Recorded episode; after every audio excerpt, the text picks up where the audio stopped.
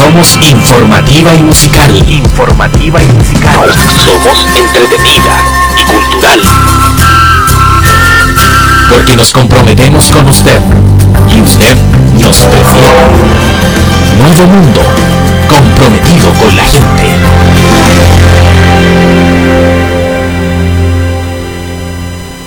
La última oportunidad en que me pueda dirigir a ustedes. Aérea bombardeado las torres de Radio Portales y Radio Corporación. Mis palabras no tienen amargura sino decepción y serán ellas el castigo moral para los que han traicionado el juramento de Chile. Soldados de Chile, comandantes en jefes titulares, el almirante Merino que se ha autodesignado, más el señor Mendoza, general rastrero, que solo ayer manifestara su fidelidad y lealtad al gobierno, también será nominado director general del Carabineros. Ante estos hechos, me cabe decirle a los trabajadores, yo no voy a renunciar. Colocado en un tránsito histórico, pagaré con mi vida la lealtad del pueblo. Y les digo que tengo la certeza que la semilla que entregáramos a la conciencia digna de miles y miles de chilenos no podrá ser cegada definitivamente. Tienen la fuerza, podrán avasallarnos, pero no se detienen los procesos sociales ni con el crimen ni con la fuerza. La historia es nuestra y la hacen los pueblos. Trabajadores de mi patria, agradecerles la lealtad que siempre tuvieron, la confianza que depositaron en un hombre que solo fue intérprete de grandes anhelos de justicia, que empeñó su palabra y que respetaría la constitución y la ley y así lo hizo. En este momento definitivo, el último en que yo pueda dirigirme a ustedes, pero que aprovechen la lección. El capital foráneo, el imperialismo, unido a la reacción, creó el clima para que las Fuerzas Armadas rompieran su tradición, la que le, la que le enseñara Schneider y que reafirmara el comandante Araya. Víctimas del mismo sector social que hoy estará en sus casas esperando con mano ajena reconquistar el poder para seguir defendiendo sus granjerías y sus privilegios. Me dirijo sobre todo a la modesta mujer de nuestra tierra, a la campesina que creyó en nosotros, a la obrera que trabajó más, la madre que supo nuestra preocupación por los niños. Me dirijo a los profesionales de la patria, a los profesionales patriotas, a los que hace días estuvieron trabajando contra la sedición auspiciada por los colegios profesionales, colegios de clase para defender también las ventajas que una sociedad capitalista pocos. Me dirijo a la juventud, aquellos que cantaron, entregaron su alegría y su espíritu de lucha. Me dirijo al hombre de Chile, al obrero, al campesino, al intelectual, Aquellos que serán perseguidos, porque nuestro país el fascismo ya estuvo hace muchas horas presente en los atentados terroristas, volando los puentes, cortando la línea férrea, destruyendo los oleoductos y los gasoductos, frente al silencio que tenían la obligación de proteger historia lo juzgará. Seguramente Radio Magallanes será callada y el vital tranquilo de mi voz no llegará a ustedes, no importa. Lo seguirán oyendo. Siempre estaré junto a ustedes. Por lo menos mi recuerdo será el nombre digno que fue leal a la ley. El pueblo debe defender, pero no sacrificar.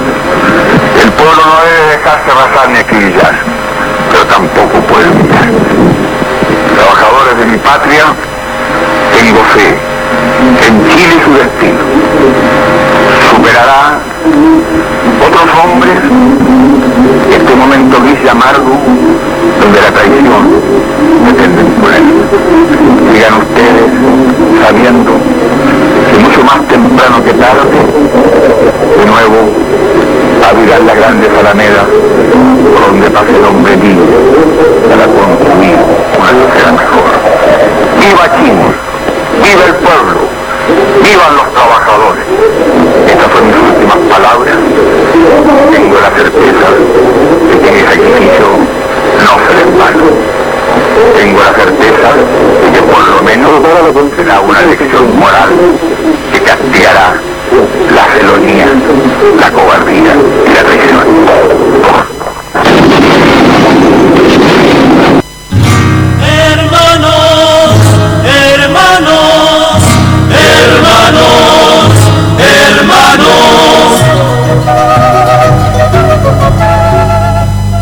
Hola, gente de Curicó, muy buenos días. Eh, acá Roberto, conocido como la oveja negra, dando inicio a un nuevo Manifiéstate. Este especial, muy especial, sábado 11 de septiembre del 2021, eh, en honor y en homenaje al compañero presidente Salvador Allende Gossen y a toda la gente que dio su vida por defender una causa que nosotros consideramos extremadamente justa. Tengo el gusto de estar este sábado 11 de septiembre junto a dos luchadores y junto a personas que tienen muy claro de qué se trata el- el- lo ocurrido en esa fecha. A mi derecha está Patricio Parra, conocido como el Pato Parra. ¿Cómo estáis, Pato? Eh, triste, triste por la fecha que, que hoy en día se, se conmemora. Triste recordando a miles de asesinados, a miles de violados, después de este fatal día de traición y de muerte. Pero con la energía vital, como decía el compañero Salvador Allende, para continuar un proceso de lucha que de a poco se ha instalado y, y va abriendo surcos. Así que bien, bien para continuar viviendo y continuar luchando.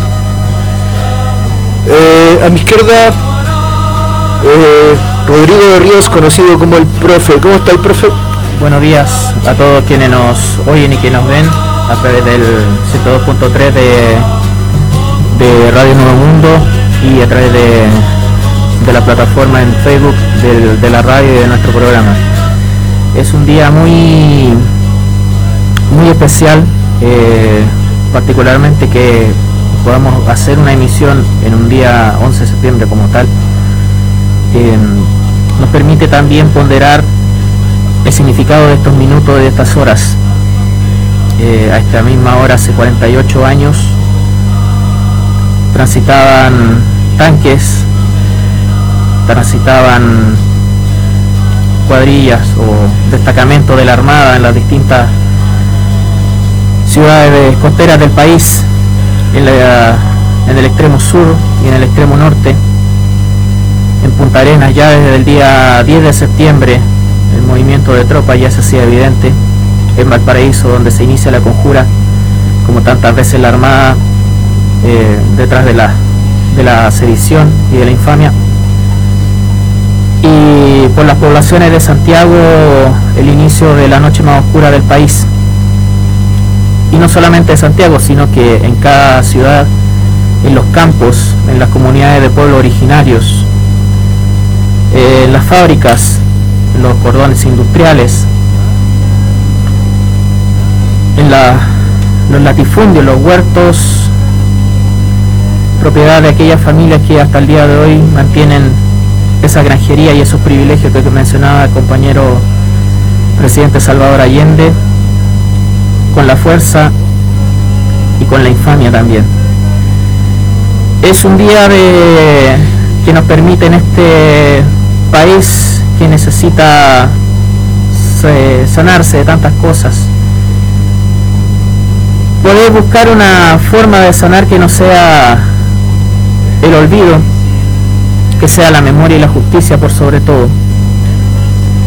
Y donde en estas últimas horas, en distintos espacios, la memoria vuelve a hacerse presente con un sentido que va más allá del efeméride, sino con un sentido de humanidad y de búsqueda de justicia que permita construir los sueños que aquel 11 de septiembre de 1973 fueron truncados a partir de la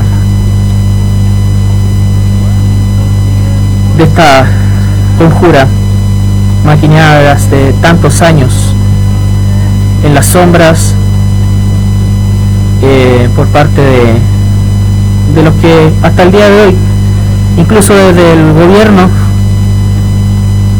eh, lo hicieron hace casi cinco décadas. La verdad es que desde el punto de vista de la historia,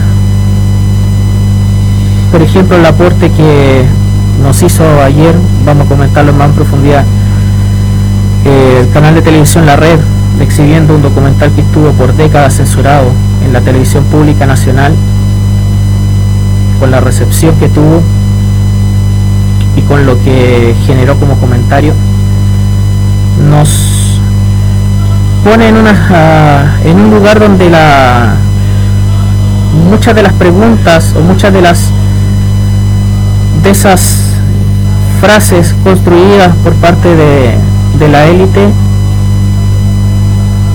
ante esta, esta muestra de lo que fueron aquellos últimos meses del gobierno de la Unidad Popular resultan irrebatibles, imposible de contestar ante la autenticidad del pueblo, ante la la verdad de la de cada uno de los de las expresiones de los pobladores, de las pobladoras, de los trabajadores leales a la causa nacional, de la verdadera patria, de aquella patria que en el cobre, en el campo, en el trabajo para poder hacer una sociedad más justa, se, vieron absolutamente cercenadas por parte de la, de las Fuerzas Armadas y de Carabineros y la policía.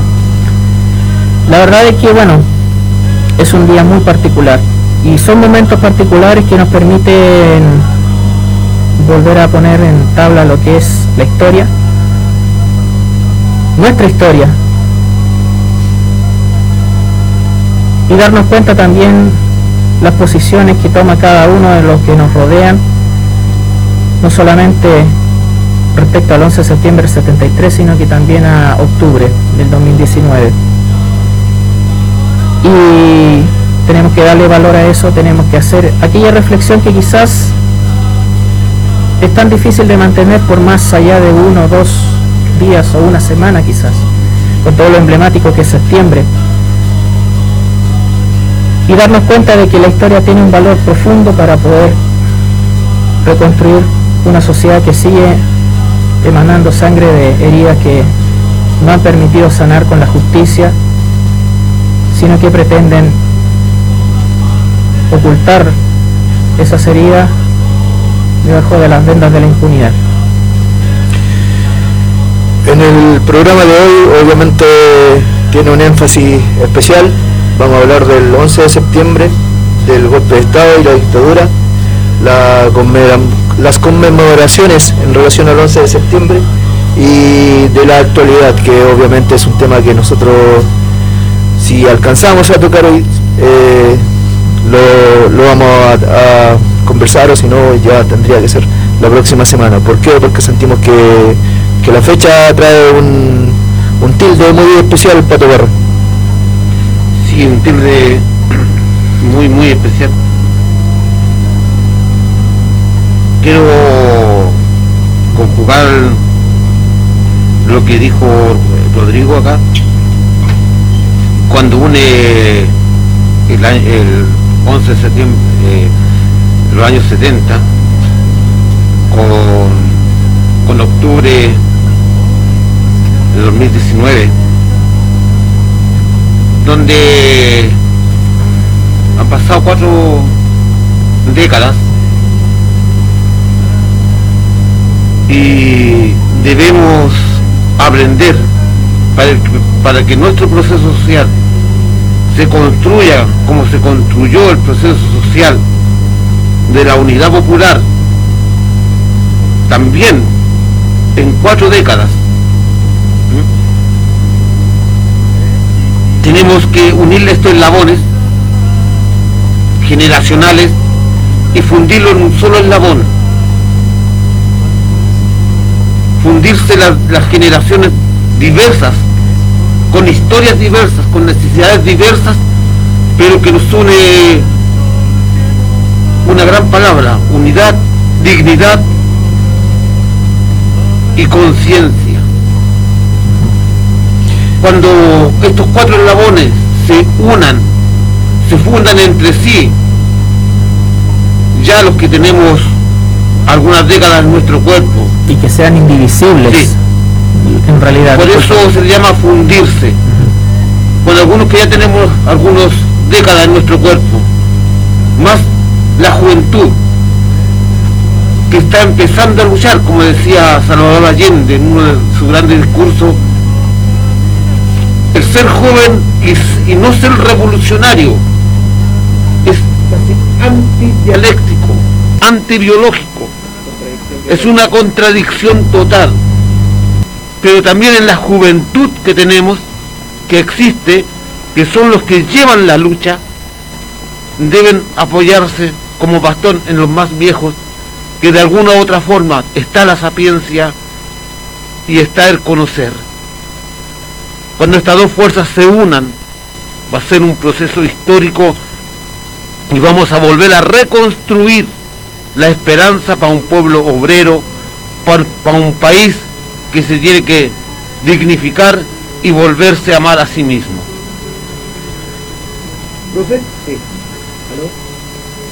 Ahora sí, Cristian, muchas gracias. Bueno, eh, lo que mencionaba Pato, la unidad, la memoria, la dignidad, eh, y hacía una interrupción de cara, eh, con la palabra indivisible.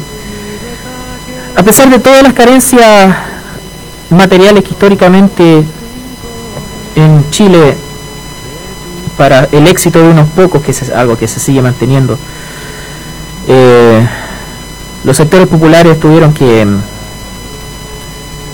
el discurso de muchos de la derecha, prácticamente asumir, y que algo que se mantiene hasta la actualidad, como eso de que el pobre es pobre porque quiere.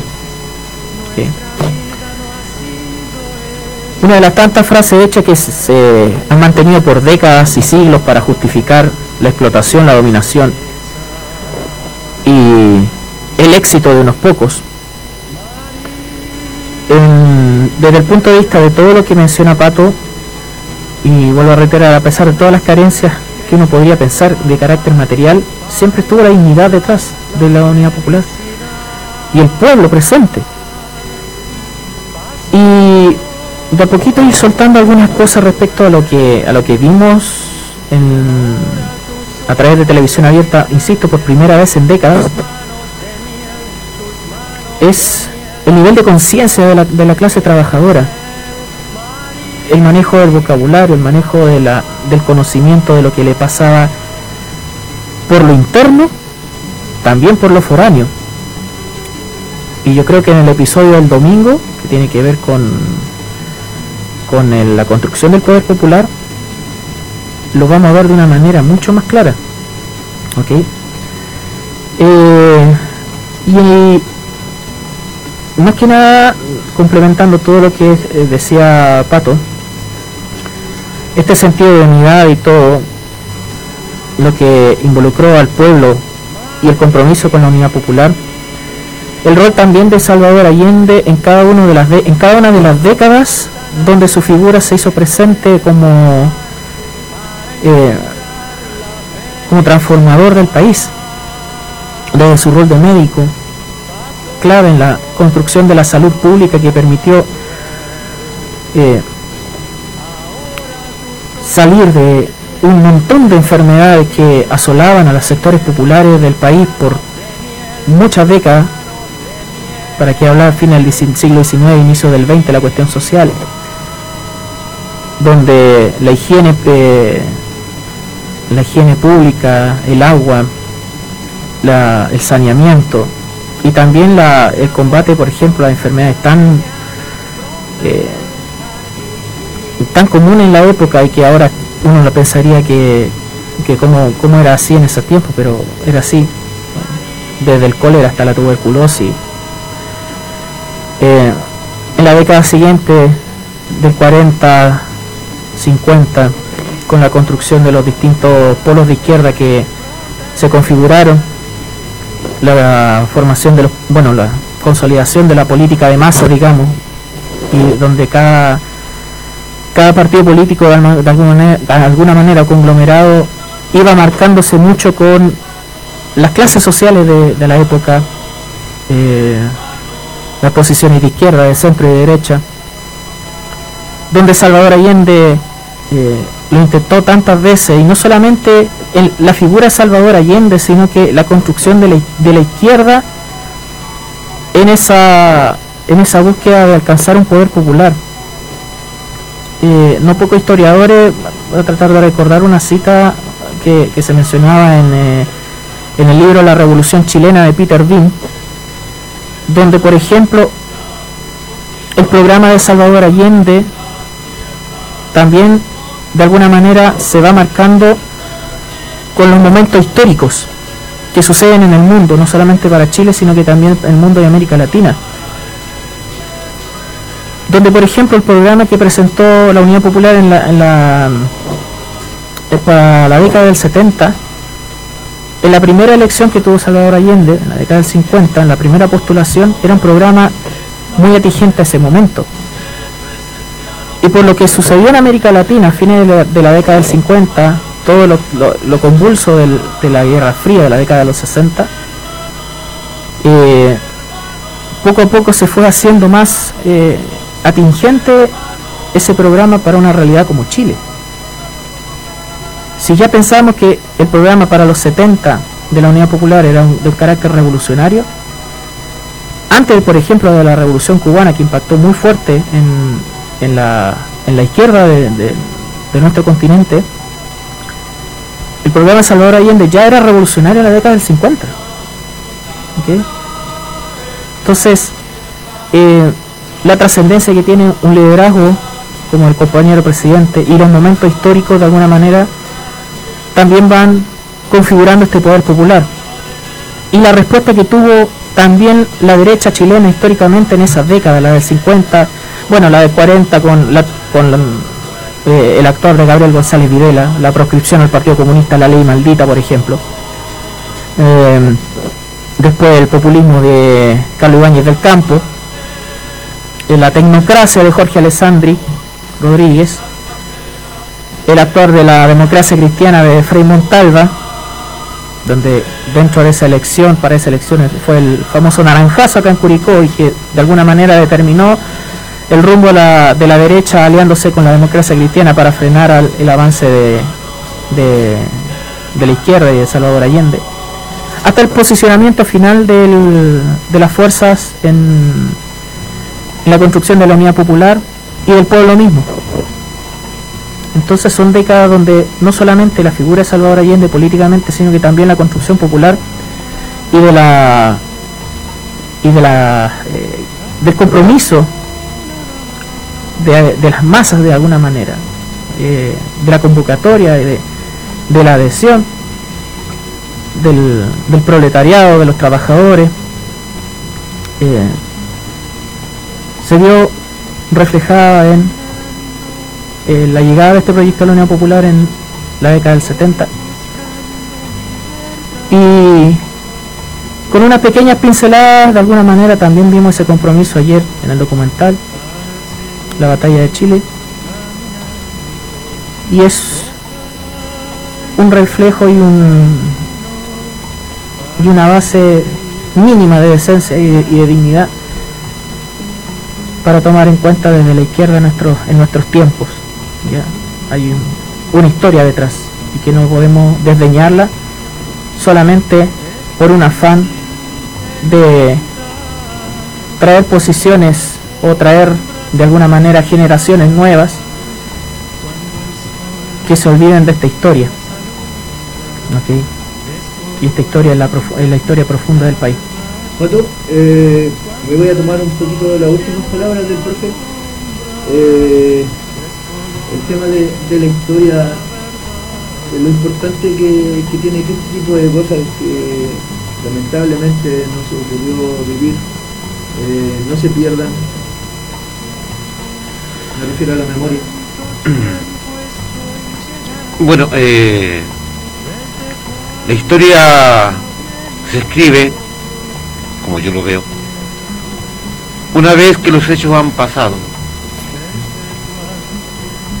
Y este hecho histórico de construcción del paso a la unidad del socialismo, el primer paso lo dio Salvador Allende.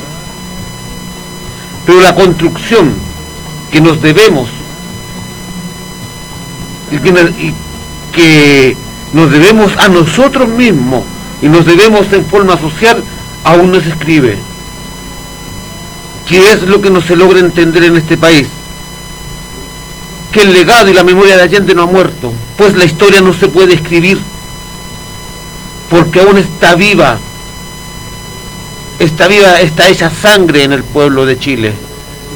Es como decíamos programas anteriores cuando la traición, los traicioneros socialistas hablaban que el partido de Allende no, se jugaba, no se humillaba, no se humillaba y no, tampoco se juega porque ellos juegan con la memoria de Allende. Allende no le pertenece a nadie, Allende está enraizado en el pueblo de Chile, en la necesidad de Chile, en el hambre de Chile, en el atropello del obrero chileno. Entonces la historia aún no se puede escribir porque es un paso que aún no hemos dado. Es simplemente el andar cuando las generaciones que te hablaba, pasadas y futuras, se fundan en un solo labón que se llame unidad y una lucha social, ahí vamos a escribir la memoria de Chile, la memoria de un compañero que aún no muere. Que el pueblo se resista a que el compañero Allende muera. Es ahí cuando vamos a escribir recién la historia. El profe también hablaba del compromiso social de los años 70, la convicción del pueblo obrero, el porqué de estar ahí, dispuesto a pasar carencias, tal vez alimentarias y económicas, para el bienestar del futuro, para el bienestar de sus hijos, para el bienestar de sus nietos y para el bienestar de toda una clase social obrero. Cuando nuestro país comprenda y entendamos la gente de izquierda que el compromiso social es común, no es personal. El compromiso social para todos y cuando estemos dispuestos a pasar carencias para empujar el futuro de nuestros hijos, ahí lograremos construir y reconstruir y abrir nuevamente los surcos para que el pueblo en una forma social, comunitaria, logre alzar nuevamente la esperanza y la sonrisa. Yo qué te puedo hablar, compañero Allende, compañero presidente, tiempo de mi infancia. Lo que siempre me, se me viene a la memoria es que nosotros los hijos de obreros, como le hablaba la semana pasada, el hijo de una lavandera, hijo de un una persona campesina Tal vez fue una de pocas veces que los hijos obreros, así tal cual como esta persona, lograban tener un kilo de leche el fin de semana para alimentarse. Hasta hecho, ese pequeño hecho, la alimentación, el, el vaso de leche diario que te dan en la escuela, los cuadernos, los lápices, porque el pueblo tenía el derecho de educarse para seguir impulsando. Después de la generación que luchó por el programa social, eran los niños que iban a ser futuramente jóvenes y adultos, debían seguir impulsando este cambio social y este cambio de lucha. Y gracias a ello, gracias a ese compromiso que nos enseñaron desde niños, después del 11 de septiembre también alzamos nuestra voz y de alguna otra forma hemos tratado de rescatar el proceso histórico, por eso la memoria aún no se va, aún está viva. Eh, profe, tomado desde el, punto de vista de que esto es un proceso, digámoslo así, eh, Allende fue una elección en el año 70, eh, para después de ganarla el año 73 ¿no? bueno eh, bueno cómo partió cómo partió el, documental un poco para para entrar en, algunos detalles en algunos puntos eh,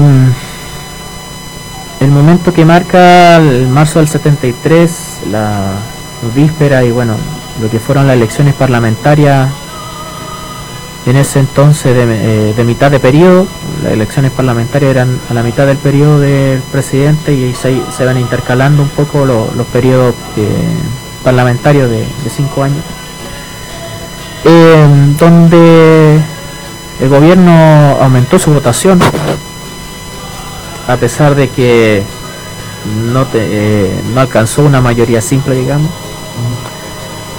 pero alcanzó una votación que impidió los afanes de la derecha de destituir a través de una acusación constitucional al compañero presidente. Y yo quiero retratar un poco lo que mencionaba Pato recién, del tema de la conciencia, la unidad y, y varios elementos. Además de la leche, los libros, los cuadernos, estaba la cultura, estaba la educación, la editorial Kimantú, por ejemplo, eh, el acceso a elementos de lectura, a ser parte de la construcción de la cultura y del conocimiento también, con el pueblo y desde el pueblo y con el pueblo. Y yo quiero eh, mencionar una, uno de los elementos o uno de los momentos, de alguna manera, que dentro de todo, que en realidad todo el episodio de, o el capítulo de la batalla de Chile eh, anoche en la red, Hoy día nuevamente se da la segunda parte de este documental, lo que tiene que ver con el golpe de Estado en sí. Una de las partes que quizás eh, generaron más opinión desde la percepción quizás del, momento fue cuando se armó el paro de la de la mina El Teniente. Ojo, en, en Chucky y en Potrerillo, El Salvador, no hubo ese, ese paro, que sí hubo en el Teniente, un paro contra el gobierno de Allende, digamos, donde aparecieron nombres funestos como el de Guillermo Medina, eh, demócrata cristiano, vamos a hablar de los demócratas cristianos también un poco en, el, en lo que fue el golpe. Y uno de los trabajadores que seguía acudiendo a su puesto de, trabajo en, el, en, la fundición arriba, en, en Caletón, en, en el Teniente arriba, eh, una de las cosas que mencionó para seguir manteniendo el trabajo, sabiendo de que ellos eran una parte importante de, las rentas del, eh, del trabajador en general chileno, eh, en cuanto a, su propio salario, dijo de que si yo tengo un buen salario como trabajador, también deseo que la gente que se paga con la plata del cobre con las exportaciones, también tengan buen sueldo.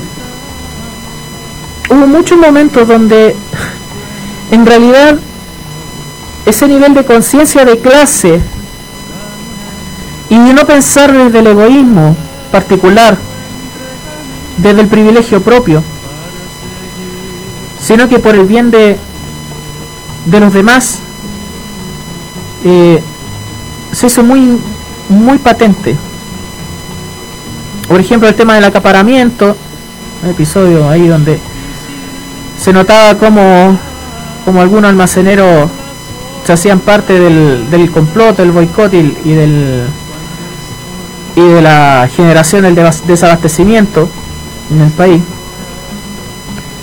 Y muchos elementos de, o, muestras de, esa conciencia de clase, no solamente que podrían interpretarse de lealtad con el presidente o lealtad con Allende o lealtad con el gobierno, algo mucho más profundo y colectivo, que es una lealtad con el resto del pueblo del que me siento partícipe y constructor y también con eh, con las convicciones seguramente la respuesta de la derecha en estos en estas horas y ahora ya que a los milicos los levantaron de la cama para escribir estupidez en Twitter o redes sociales en esta en estos momentos eh, van a decir no que el documental era falso y toda la cuestión. Ayer no vimos actores. Vimos al pueblo vimos al pueblo mismo. Eso es lo que te comentaba yo pato delante. Y bueno tantas cosas en ese en ese en ese momento. Y yo quiero destacar algo que lo he conversado con bueno lo, conversé en su momento cuando hacía clase y todo me, me trajo muy buenos recuerdos porque era ocupaba dos o tres fragmentos de la, de la batalla de Chile para retratar dentro de la sala eh, lo que fue todo, todo lo que involucró a la Unión Popular, bueno, todos los días previos al golpe de Estado, todo, todo esto. y ese material, por algo no estuvo. Bueno, vamos a ir a la discusión de los medios de comunicación en algún momento. Pero cada vez queda más claro el rol de censura que tiene que tuvo la propia concertación que tuvieron los propios personeros durante tanto tiempo, por ejemplo, en TVN porque TVN tenía los derechos de este documental y jamás los exhibió en la televisión pública. Actúa igual que los acaparadores de los años 70. Que prefería botar la comida del río, como le decía Pato hace una semana, eh, relacionándolo con el paro de octubre de, los transportistas, donde también vimos cómo los transportistas actuaron, ¿ok? En la conjura. Eh, dejar que la harina se la comieran, rompieran los sacos los ratones y la echaran a perder antes que disponerla al pueblo. Y una de las cuestiones que quizás más marcó y que lo vamos a ver más profundidad yo creo el domingo es dentro de la, de la batalla de Chile es la claridad de los trabajadores y cómo se expresaban. Hay años luz de diferencia entre los trabajadores, entre los obreros, entre el proletario de aquellos tiempos, con un montón de diferencias materiales con lo que es el día de hoy, de tecnología o de acceso a, un montón de cuestiones que ahora nos parecen cotidianas, claro, en esos tiempos no existían, pero eh, eso no limitaba la posibilidad de educación, salvo que el sistema o un modelo que hasta la Unidad Popular restringía de alguna manera el, acceso a la, educación y una educación eh, aún más popular, años luz entre el trabajador de entonces y el trabajador actual. ¿Cuáles eran las preocupaciones del trabajador en esos tiempos y cuáles son las comillas, preocupaciones o urgencias del trabajador en la actualidad? Y del trabajador en general, desde el más precarizado, que aún sabiendo que está precarizado, sigue en esta lógica de, del sí patroncito, hasta los trabajadores que tienen rentas más altas en el país, como decía la burguesía obrera, o la aristocracia obrera, perdón, perdón, aristocracia obrera, dentro de los trabajadores del cobre que percibían las rentas más altas y que algunos de ellos se convirtieron en eh, sediciosos contra el, contra el gobierno de la Unidad Popular. Entonces, varias cosas, o sea, la capacidad de expresar y de conocer la realidad, cómo se manejaba un obrero, un trabajador común y corriente, a diferencia de lo que pasa hoy en día, donde, bueno, para banalizar un poco la mayor preocupación es a qué horas hago el, de, mi lugar de trabajo ir a comprarme copete y o huevear o, cualquier cosa, pero bueno, eso es una, una de las partes. O sea, cómo construyeron después en la contrarrevolución de la derecha fascista, cómo construyeron y destruyeron, cómo construyeron la imagen de lo que debe ser el trabajador en el modelo neoliberal y cómo destruyeron la dignidad del trabajador que hasta entonces, como vimos en, estos fragmentos, se manejaba de una manera muy educada, muy conocedora de su realidad, interna, externa y de lo que pasaba y de los factores que llevaban a la, a la situación convulsa en esos momentos. Eh, chiquillos, para volver con toda esta interesante conversación, este interesante comentario de cada uno de los panelistas, vamos a una canción y volvemos.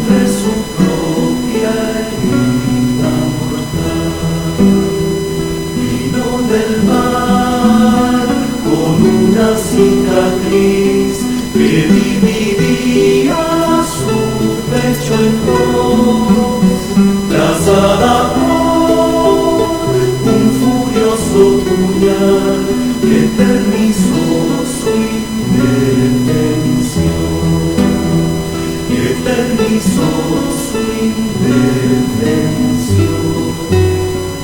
fino del mar más blanca que la sal hacia los cumbres arteria de mi amor y allí quedó, muerta en la playa, mis bajo un fulgor crepuscular, vino del mar, más negra que el carbón para alumbrar la noche de mi amor y allí encendió sin furor para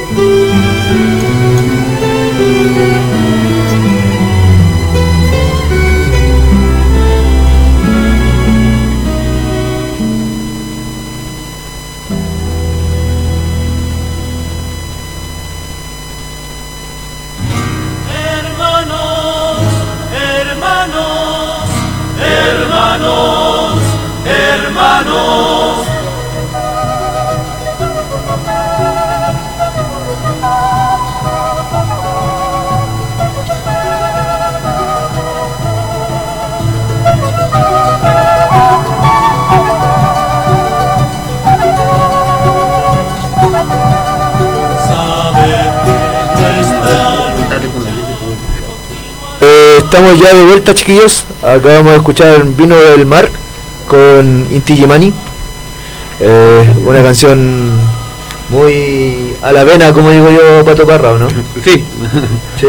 Y además, bueno, en memoria de Marta Ugarte, eh, torturada, exterminada por la DINA, en septiembre del 76, 9 de septiembre, profesora de, de la Ligua, donde su cuerpo fue encontrado en una playa en, los muelles. Uno de los crímenes de los tantos, de los más horrendos, que tenga memoria, eh, profesora de parte del Comité Central del Partido Comunista también, y que dentro de la, de la historia, bueno, brevemente, eh, el caso Marta Ugarte también está la implicación de la prensa, cómo presentaron en los titulares en ese entonces el hallazgo de su cuerpo. Eh, para continuar con la conversación, está con nosotros el señor Vladimir Pulgar, profesor, y que nos viene a aportar con todo su, su conocimiento y su memoria histórica, para decirlo de alguna forma. ¿Cómo está, maestro? Buenos días. Amigos, compañeros y todo lo demás. En un día, 48 años atrás, que dio inicio el periodo más trágico de la historia de nuestro país. A esta hora justamente estábamos todos, porque fui testigo clave también en ese día y los días posteriores, ¿no? Fui parte del gobierno de la Unidad Popular, lo que fue, es un gran orgullo hasta el día de hoy. Bueno, y de eso tenemos mucho que conversar, porque ustedes conveniente. Sí. Rodrigo. Bueno, eh, Vladimir, un gusto eh, eh, de estar en esta mesa y que nos pueda compartir eh, fundamentalmente lo que lo que se vivió en nuestra ciudad, en nuestra zona, en esa en ese día y los días posteriores. Eh, ¿cómo, se, ¿Cómo sentía en ese momento, por ejemplo, en Curicó, el, lo que fueron las bueno la semana previa y bueno el día 11 en sí en, nuestra ciudad? Es una ciudad que, bueno, lo hemos comentado latamente en todos los episodios, reflejando su carácter, comillas, conservador para ser suave en, el concepto. de ¿Cómo fue el, el 11 de septiembre en, la ciudad de Curicó? Fundamentalmente. Bueno, en Curicó el día 11 de septiembre del 73 eh, fue tan eh, trágico, tan triste, tan, eh, no sé cómo llamarlo, igual como en el resto del país, con la diferencia de Curicó comparado con el de hoy día era una, por decir así, un, un pueblito, ¿no? Tenía 20, 30 mil habitantes, 40 mil tendría, pero toda la efervescencia de la gente que apoyaba al gobierno de la Unidad Popular, gente consciente, gente que defendía su clase, gente que entendía a quién estaba defendiendo, porque no se trataba de, un, como dice la canción, de cualquier gobierno, era su gobierno, era su gobierno y había una conciencia de clase, había una educación, había una forma de... No sé si ustedes vieron anoche no, no, Sí, sí, primera yo, parte, eh, mm, yo creo que casi todos volvimos a, a, a ver lo que tenido, habíamos tenido la oportunidad de verlo, pero yo lo vi en, en vivo y en directo, como se dice. Ese día en Curicó, bueno, en Curicó había una organización muy fuerte, ¿no? De los campesinos, la CUT. La CUT tenía más de 10.000 afiliados, porque los trabajadores en esa época, todos los trabajadores de la ciudad del campo, estaban organizados. Todos trabajaban como los tres mosquiteros, uno para todos, todos para uno. Hoy día no. Hoy día me importa un pito que mi compañero, mi amigo, el, mi vecino esté cesante, no. Hoy día cada uno vive en su, en su cuartucho ahí, no sale más allá.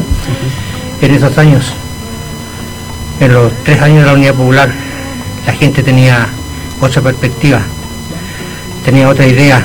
La educación, no solamente la educación elemental, la educación que recibieron la educación pública, sino que la educación política. ¿no? El entender de qué se trataba, que, de defender un gobierno que aunque se estuviese en ese momento acorralado por todas partes, bueno, y aquí sabemos por la historia que el imperialismo norteamericano, aunque a mucha gente, incluso algunos que se dicen socialistas, progresistas, no les gusta estos términos porque ya dicen, ah, están volviendo al pasado, eso ya no se señores. Nosotros, yo era un joven, pertenecía a la juventud comunista, y hay un movimiento juvenil aquí tremendo aquí en Curicó. Juventud comunista que en la provincia tenían, teníamos 800 militantes. 800 militantes. Teníamos hasta banda, eh, hasta, hasta banda teníamos que salíamos a, manifestarnos durante esos días previos al golpe, ¿no? Y aquí había un movimiento encabezado por eh, justamente uno de los, del padre de uno de los que está preso porque tuvo, mató a un curicano aquí durante la, la protesta social, me refiero al... Fuenza Calvo. claro. El padre era el que, el que comandaba aquí el, lote, el, grupo de los fachos, junto con el presidente de la Cámara de Comercio. Con, no, en ese tiempo era el Mariano, el chico Mariano, como le decíamos nosotros. Ah, y no recuerdo más el otro, éramos entre los, dirigentes que andaban... Eh, de los camiones, por ejemplo, los, camiones, claro, no, los camioneros, sí. Sí, eso, sí, disculpe, es que claro, ya que menciona, por ejemplo, a los... Ha entrado a lo que son los grupos de la entonces oposición, donde en el fragmento de ayer de la batalla de Chile nos quedó claro el rol de la democracia cristiana. O sea, eh, hoy día un demócrata cristiano tiene que muti por el foro nomás y a ver cómo se defiende ante la historia, cómo se sigue tratando de esconder de, de la historia, digamos.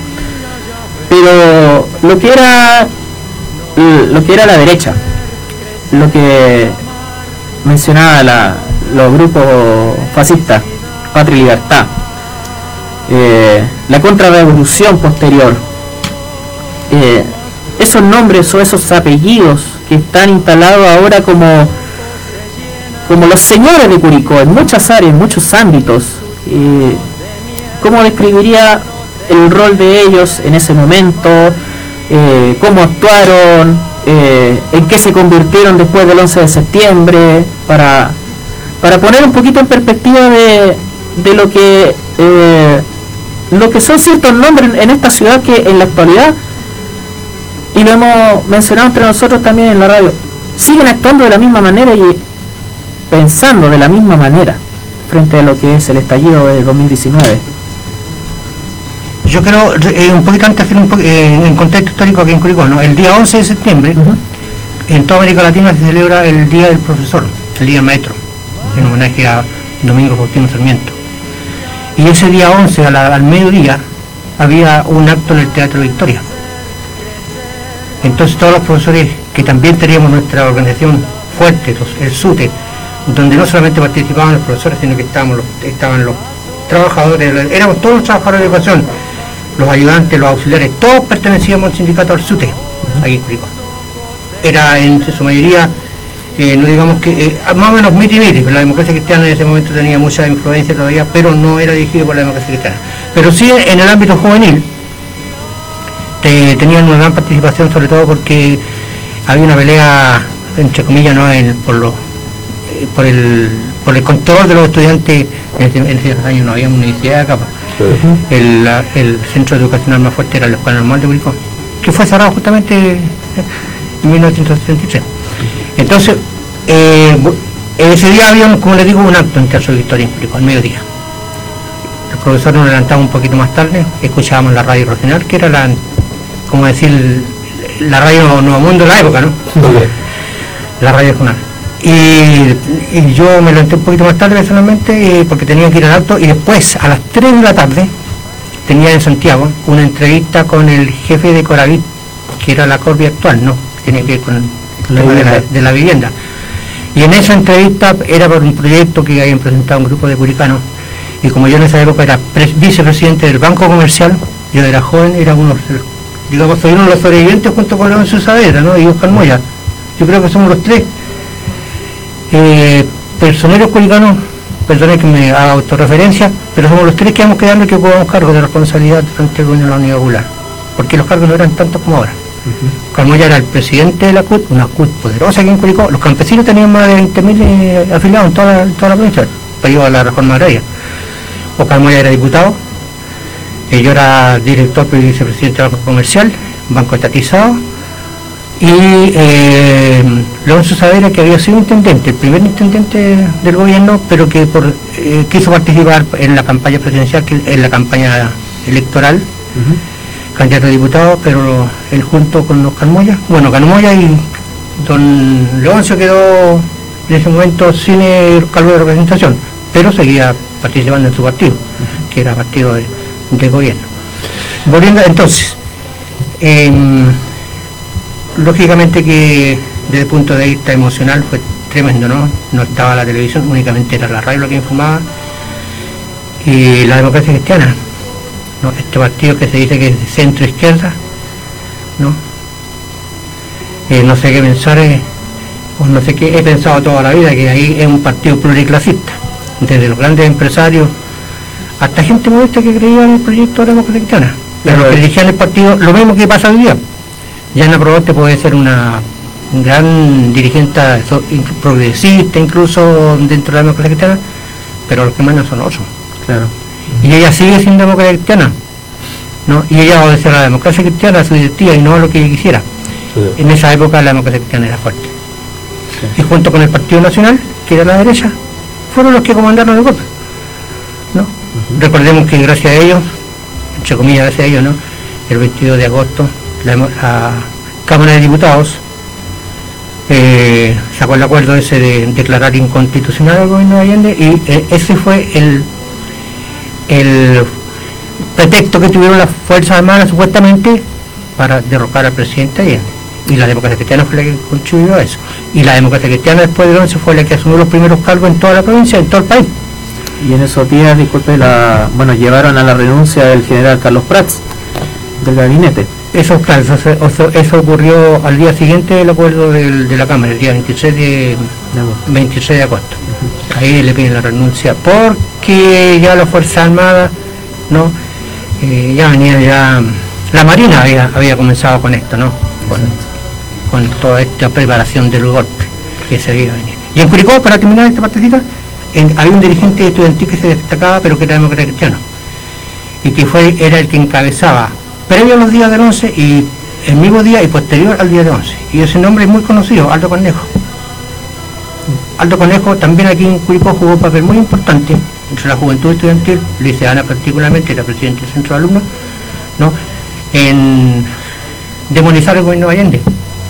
Hmm. Encabezaba las marchas de la juventud opositora y para la época se paraban frente a la intendencia, a la intendencia en Curicó, y a punta de garabato trataba al presidente, no, voy a repetir aquí lo que se decía y que la consigna de la democracia cristiana y juvenil, eh, cómo eh, trataban en primer lugar al intendente Córdoba y al presidente Allende.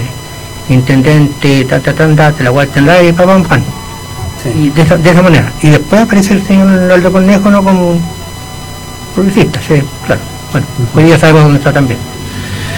Bueno, eh, vamos a eh, recordarle a la gente que además de estar en la 102.3 de Radio Nuevo Mundo, estamos en nuestro fanpage eh, Nuevo Mundo Curicó y el fanpage de Manifiéstate, por si quieren comentar un, poquito y, así interactuar de la conversación. Pato Parra, cuéntanos. Bueno, quiero hacer un retroceso a lo que decía el profe lo que estábamos hablando anteriormente de, la educación, de educarnos como clase obrera. Y aquí, a los de mi generación, y cuando hablaba de las cuatro generaciones, de las cuatro décadas que han pasado, nos falta una década que la juventud actual, que por problemas de, de espacio y de aforo no, se puede invitar a un joven de, esta generación. No pido disculpas. Bueno, acá vimos tres décadas diferentes. ¿Por qué traigo a colación el tema de la educación como obreros? Porque cuando fui joven, igual que igual que Vladi, perteneciente orgullosamente a la juventud comunista, nosotros nos detestamos de alguna otra forma lo que le pasó hoy en día a la, juventud, la educación política.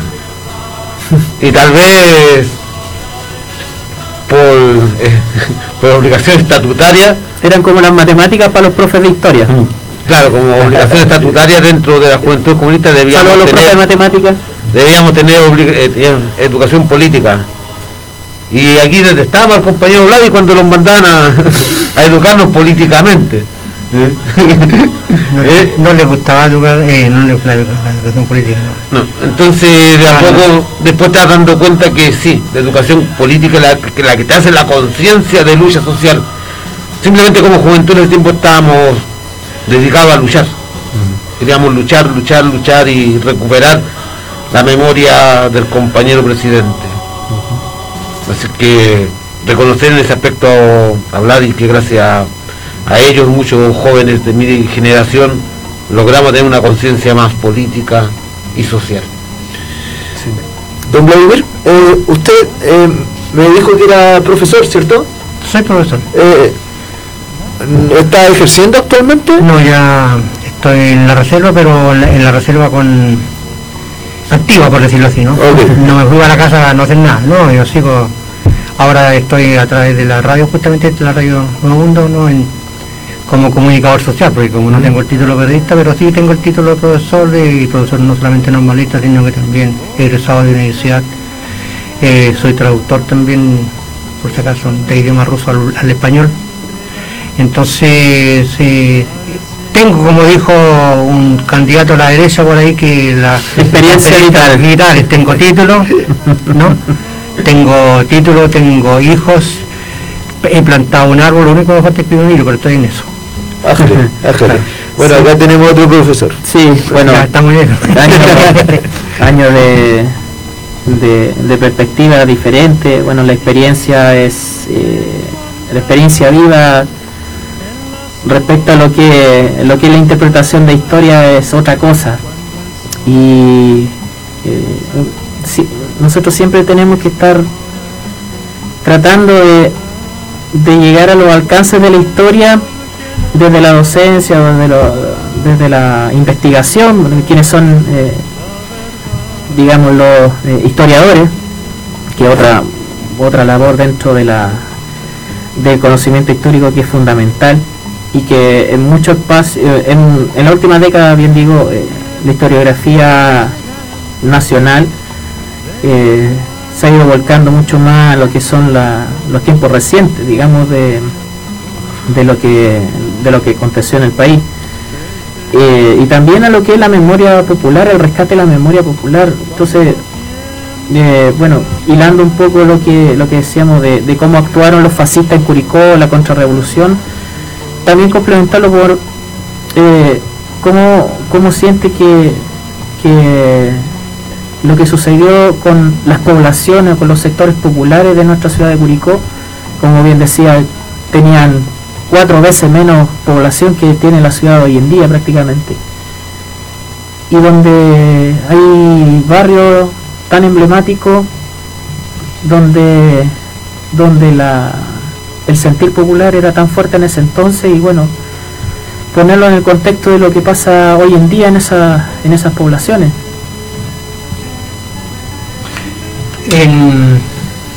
a ver, quiero reconocer y poner también en contexto todo lo que usted me pregunta, colega y compañero, más que colega, no, somos compañeros. Aquí somos todos compañeros. Curicó, digo felizmente, digo felizmente, en comparación con las otras provincias del país en este momento, tuvo un, tenía a cargo del regimiento un teniente coronel que era hasta cierto punto progresista. En Curicó, felizmente, los primeros días no fue tan trágico como en el resto del país. No fue tan duro, no fue tan duro el, el, accionar de, la Fuerza Armada en Curicó por este teniente, yo lo quiero eh, aquí también nombrar, el teniente Angelotti, teniente coronel Angelotti, porque incluso ese mismo día 11 de septiembre, cuando en otras partes del país no ocurrió lo que ocurrió, inmediatamente comenzó la, la REP, pero fuerte, aquí llamó a los jefes de los partidos políticos al regimiento. Nuestro secretario del Partido Comunista de la época, en consulta con, con los demás dirigentes del secretariado, como le llamamos nosotros, los más cercanos, por decirlo así, la, comisión política, lo llaman en otro, analizó la situación y se iba a presentar o no se iba a presentar, podría ser una trampa o no podría ser una trampa. Que estábamos ya estaba a punto de comenzar el bombardeo a la moneda, esto fue antes del mediodía. Decidió ir. Porque ya antes había tenido conversaciones con Sergio Angelotti, ya como que en el plano personal se conocían. Claro, estamos hablando de... Todos se conocen, todos son vecinos. el Claro, acá eh, se conocían. Fue a la reunión donde estaban los demás, representantes de otros partidos, y el teniente coronel Angelotti les dijo que bueno, era otra situación y que lo único que les pedía era que se fueran a sus casas tranquilamente, pero no hubo represión, para no hacer tan larga la, la historia, no hubo represión al comienzo. Y como en los primeros días no hubo represión fuerte aquí en Curicó, ¿no? salvo el, lo único que estaba detenido en ese momento era el intendente que había sido detenido a las 6 de la mañana, intendente Córdoba. Em, incluso hasta se pudieron movilizar y recorrer nuestros dirigentes por las poblaciones, porque las poblaciones eran todas revolucionarias en ese tiempo. Poblaciones obreras donde estaban formados, eh, no solamente pertenecían a las organizaciones sindicales, sino que están en los CUP, Comité de Unidad Popular, donde están en la JAP, ¿no? la Junta de Abastecimiento de Precios para evitar la, el, El acaparamiento. la- el acaparamiento y todo lo demás, la- el, el accionar que tuvieron los pobladores junto con los jóvenes, que no que en, en algún momento, en el momento más crítico, eran los encargados de, de repartir la- las cosas que le faltaban a la población. Si en Curicó y como en todo el país había mercadería, esto se dio el día siguiente, el día 11, 12.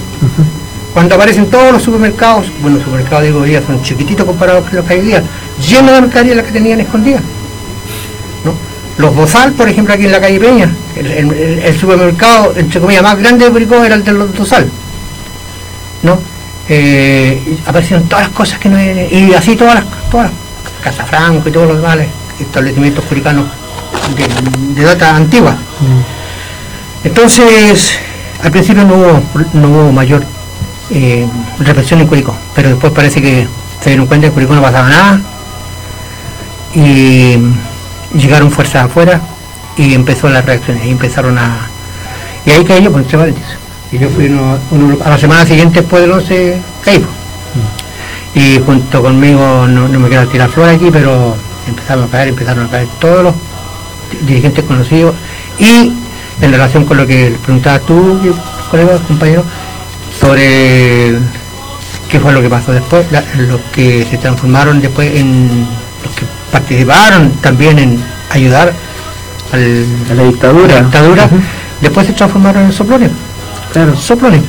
Simplemente Así tal cual. Pato nos contó en En algún momento. soplones, en todas las poblaciones, en todas, yo no voy a nombrar personas como a mí me desataron el mismo día 11, demócrata cristiano, por respeto a su familia, ¿no?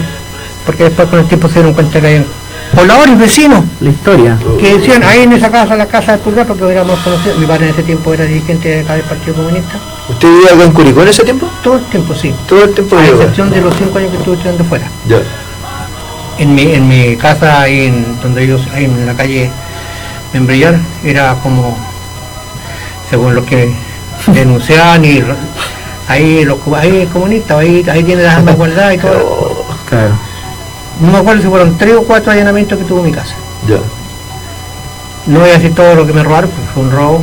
Toda una biblioteca que yo tenía, yo siempre he tenido biblioteca primero de varios y después se lo llevaban en jeep completa los libros, libros de cualquier, no le importaban, era un, un robo. Sí, literalmente.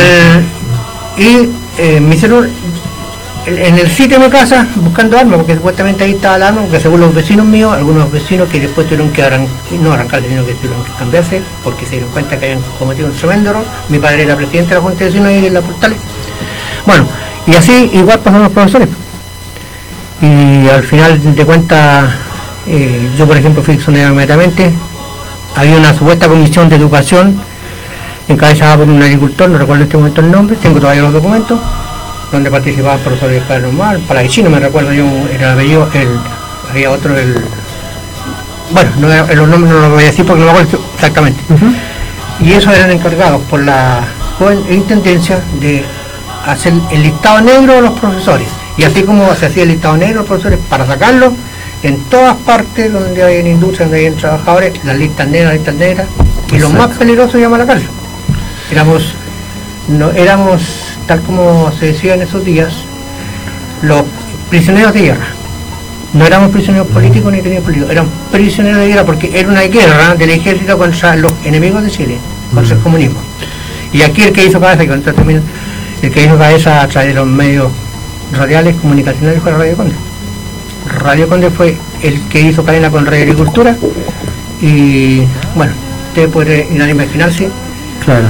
La línea, la línea editorial que tuvo la Radio Conde en esos momentos. Sí, la continuidad que vemos en los medios de comunicación radiales que siguen teniendo una fuerza importante en Curicó y lo que es el diario La Prensa también. Y mencionaban apellidos, Bozal, eh, fue en salida en su momento. Fue en salida el de la eh, No recuerdo. Mariano. Tú, tú, Pato, mencionaste en un momento, por ejemplo, los dueños de fondo como, bueno, en algunos fondos se reunían los Patria Libertad para organizar las, eh, lo que eran los bloqueos, los atentados, los atentados oleoductos que lo hemos mencionado en programas anteriores.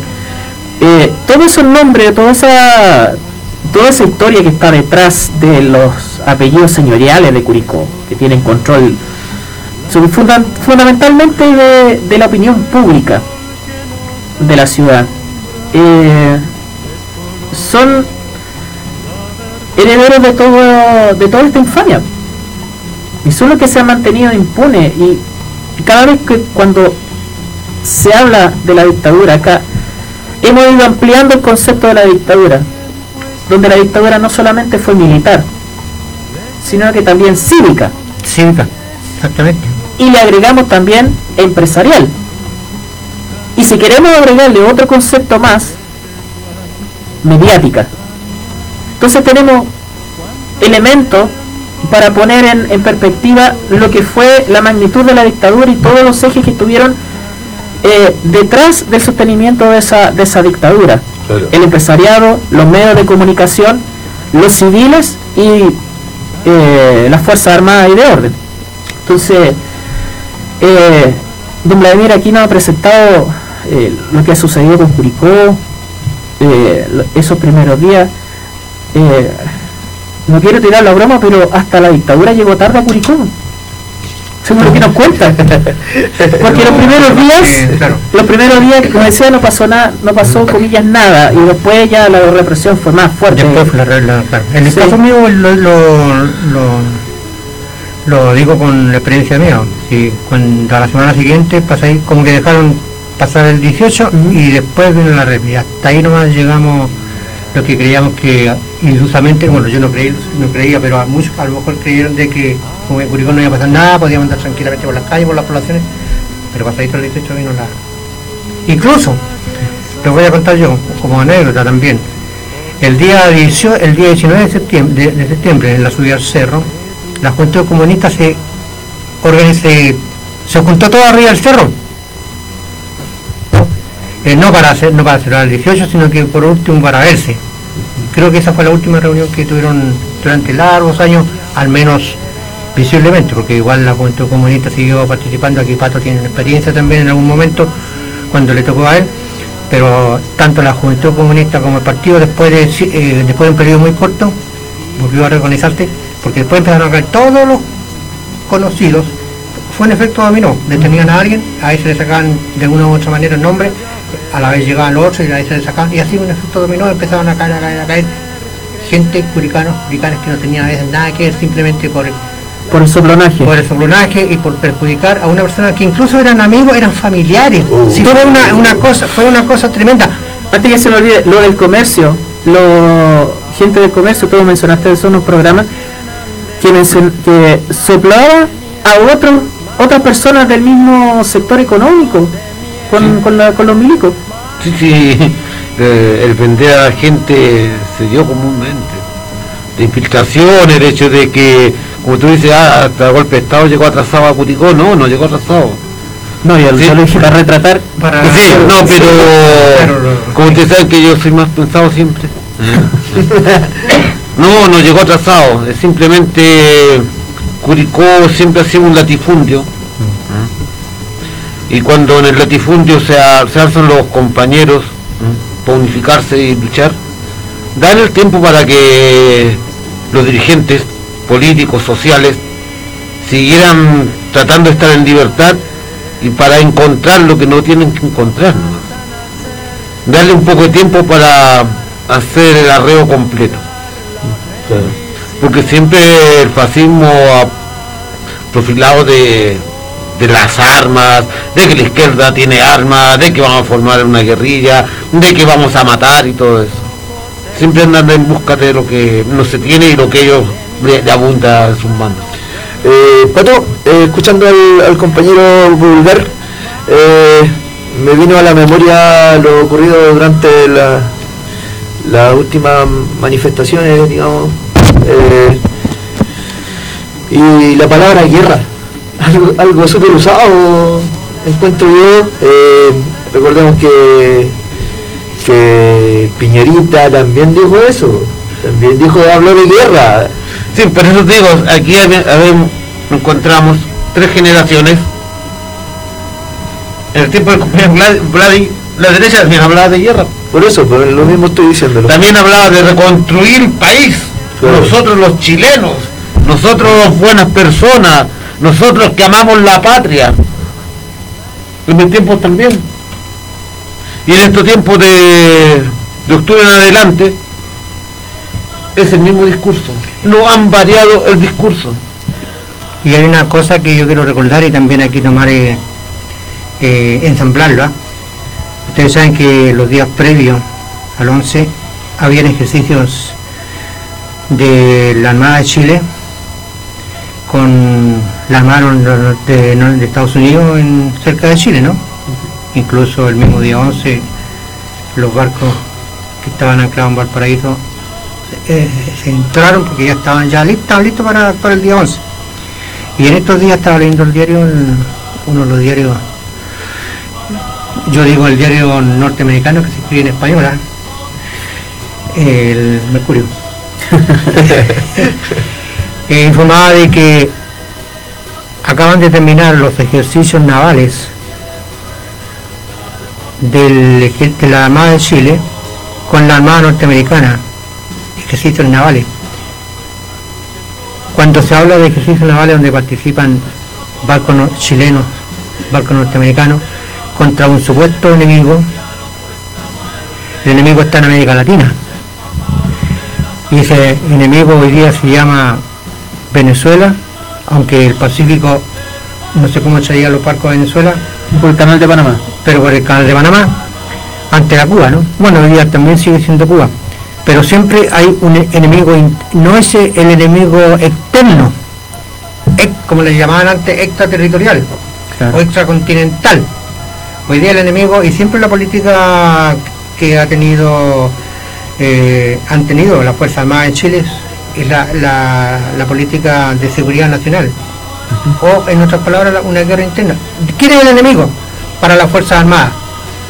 Es supuestamente las Fuerzas Armadas para defender el país de una agresión externa. ¿Y quiénes serían los enemigos externos aquí más cercanos aquí en nuestros países vecinos? Bolivia, Perú, Argentina. Pero resulta que entre paréntesis cuando Argentina fue agredida por Inglaterra en la guerra del 78, por las relaciones y por la, por la afinidad que tiene la Armada de Chile con Inglaterra, Chile, el gobierno de Pinochet no apoyó a los vecinos que habían sido agredidos por una fuerza extraterritorial, de acuerdo con el pacto de, de pacto de Río Janeiro, de defensa mutua extraterritorial, extracontinental, sino actuó al lado de los ingleses. Y, y con eso, la- eso lo, entre paréntesis, los argentinos nos tienen Sí, la Malvinas. por el Claro. tema de las Malvinas o por el tema de las Malvinas, exactamente. Sí. Bueno, en la guerra, la guerra interna o la guerra de este enemigo poderoso, lo recordó el presidente Piñera no hace mucho cuando Claro. comenzó las movilizaciones. Chile está en guerra contra un enemigo muy poderoso. ¿Y quién es el enemigo poderoso? La clase obrera. término que tampoco le gusta a muchos progresistas hablar de que proletariado, no, término ya obsoleto, ya no eso nada que ver, estamos en otra época, gente. ¿no? Entonces el enemigo interno somos nosotros los asalariados los que vivimos de un sueldo, un salario. Y desgraciadamente para el 11, como recordaba Pato acá, eh, lo que pasaba en las poblaciones, particularmente en las poblaciones, era que logró la reacción hacer que los trabajadores, las dueñas de casa, los pobladores peleáramos entre nosotros mismos. Que ellos lo veían, ellos miraban nomás, miraban cómo hay los pobladores, la gente sencilla, los trabajadores, entre ellos mismos se estaban matando, porque se anunciaban unos con otros. Claro. Lo usaron. Igual como usaron a los estudiantes en su momento. Y hoy día quieren hacer lo mismo y han hecho lo mismo. Y ahí estamos viendo lo que está pasando con la Convención Constitucional. Hoy día defender la, la Convención Constitucional es como la tarea que había de defender el gobierno popular. de la, defender tal como se defendió el gobierno de la Unidad Popular con todos los problemas que habían. Puede ser, no estoy de acuerdo con lo que dijo un partido en un momento determinado, puede ser un, este un gobierno, pero es mi gobierno, ¿no es cierto? Pero que había necesidad, la gente lo entendía y sabía por qué, y decía, este es mi gobierno, yo tengo que defenderlo, aunque le faltara el azúcar, aunque le faltara esto, porque sabían que azúcar había, sabían que el té había, sabían porque estaba escondido. claro, Y generaba la. Y la gente que tenía conciencia de clase, la gente que se educaba políticamente, lo que dice para, eh, para acá el compañero en una época como llegó un momento en que los jóvenes, y no solamente los jóvenes, no les interesa esto de estudiar políticamente, estudiar la historia, no se quedan con lo que muestra la televisión y todo, pero a partir de anoche de lo que vio la gente lo que en la pantalla de la televisión, porque es muy diferente verlo en televisión que verlo en, el computador, ¿no? Eh, yo creo que a mucha gente se les ha abierto la mente, ¿no? Y ojalá que los demócratas cristianos de base, gente nuestra, eh, profesores, pobladores, que sé yo, que no hayan visto la batalla de Chile y la vieron anoche, los haga reaccionar. Los haga reaccionar y esperamos que vengan al campo correcto y no se queden con los que mandan en su partido, que en un momento determinado van a servir y van a ser aliados nuevamente a la derecha, como ya lo están siendo. Ni demócratas ni cristianos. Ni cristiano matar gente, como le preguntaron a a un dirigente cuando mataron al obrero Ahumadi.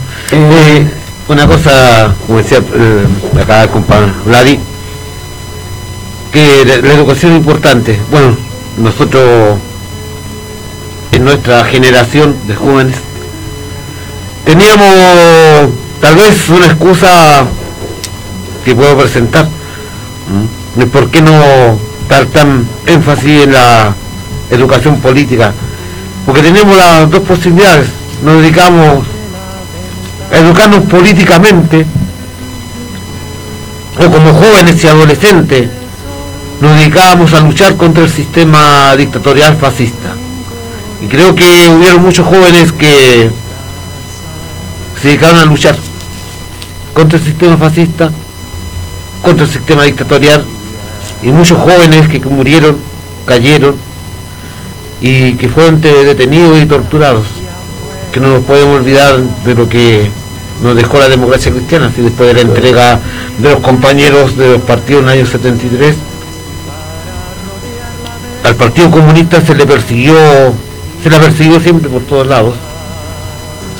Los que resistieron, los que apoyaron al compañero Salvador Allende, siempre fiel al Partido Comunista sus convicciones y como en los 80 también siempre fiel a, la convicción del partido, a la convicción de la lucha popular, a la organización popular, muchos de los compañeros del Partido Comunista también cayeron presos, los mataron y siempre nos, nos siguen persiguiendo y nos siguen viendo como el enemigo, el enemigo que es capaz de nuevamente formar la educación, formar nuevamente la unidad del pueblo en sí, sin importar que la bandera vaya adelante, sino que vaya adelante el pueblo. Chiquillos, eh, reitero lo que he dicho muchas veces acá, eh, yo acá vengo, a aprender y estoy súper contento y feliz de compartir este espacio con ustedes. Ahora vamos a una pausa y volvemos.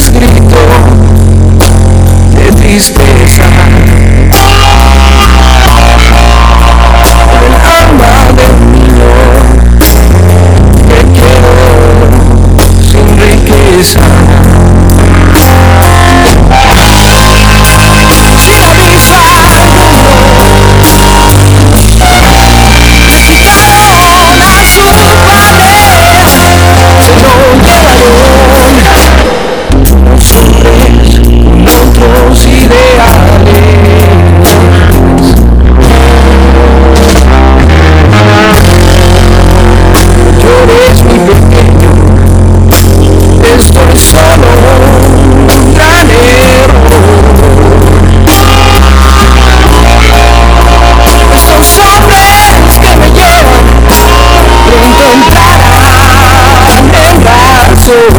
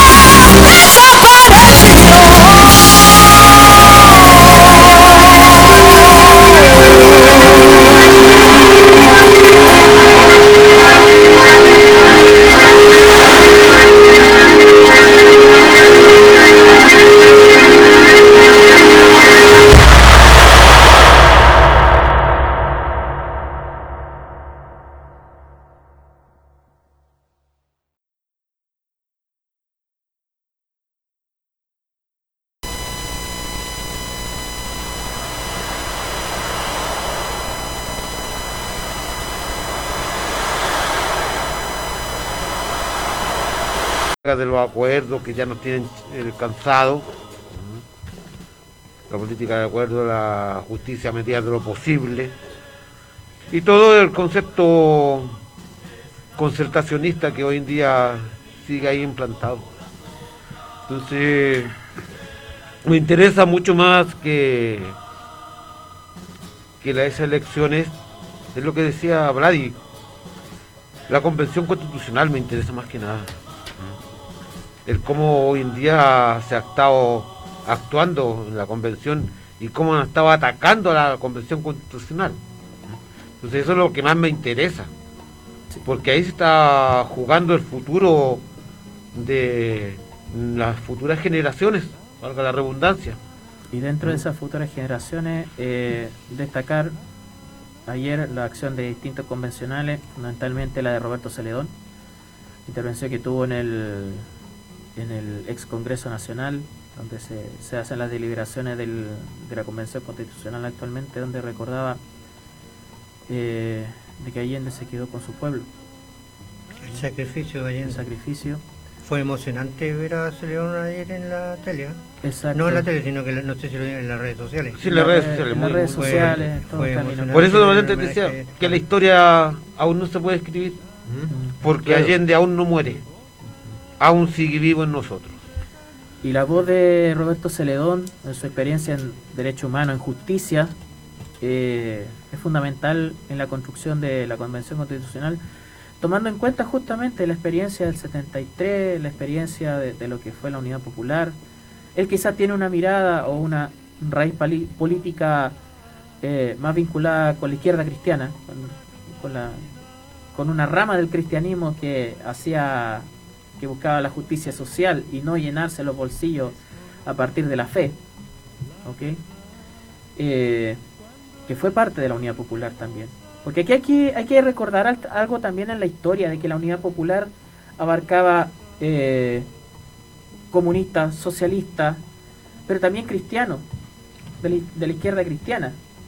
Había un movimiento cristiano por el socialismo. Exacto, los tiempos de la teología de la deliberación, de, donde los curas estaban enraizados de la, de la, de la realidad del- del- de los sectores populares, de la pobreza. Y de la pobreza no solamente eh, descrita a partir de lo que puede ser un mandamiento, sino que también y profundamente en lo que era la realidad de nuestro país y del continente. Y no, bueno, me voy a adelantar a lo que va a ser la próxima semana, que también vamos a hacer un recuerdo.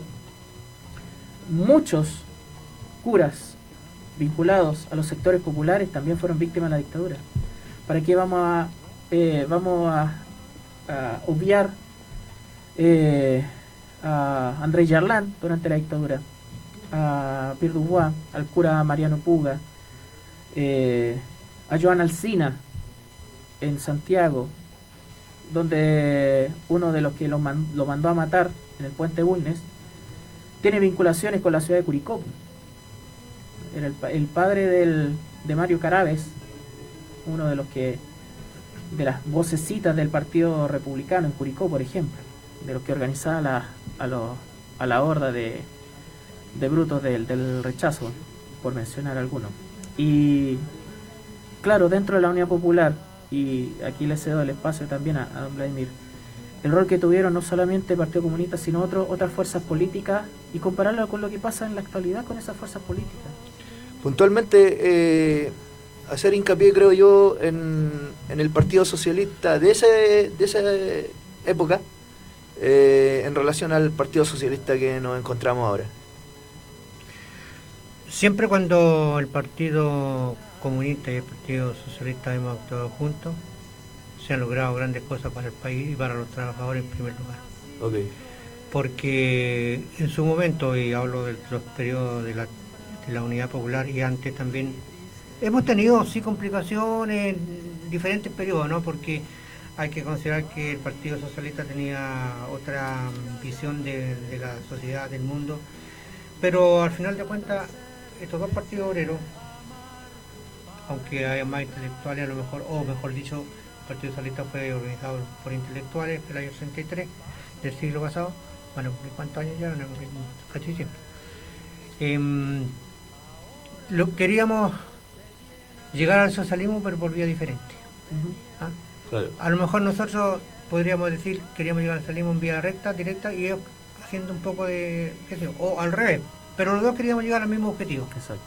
Y en eso a veces chocábamos, y chocábamos fuerte, Como también se chocaba con el MIR, como también se bueno, el mire... eh, en alguna, en algunos elementos de, de lo que era también el contexto de, de, lo que generó la revolución cubana y bueno, el, el despertar de muchos movimientos revolucionarios en nuestro continente. Claro, con la diferencia de que el MIR fue fundado por intelectuales, ¿no? En Concepción. Y ahí hay, una, hay una tremenda diferencia cuando un partido obrero, eh, eh, fundado por obreros justamente, Luis Emilio Recabarren, a partir de Obrero de la Pampa. Entonces, ya se me fue la onda. Eh, los socialistas. Es la diferencia entre los socialistas del, ah, ya. del ayer cuando los socialistas del hoy. Juntos, cuando estábamos juntos, socialistas y comunistas, pum, tirábamos para arriba. Usted vale. tira para arriba, como era la, era la consigna.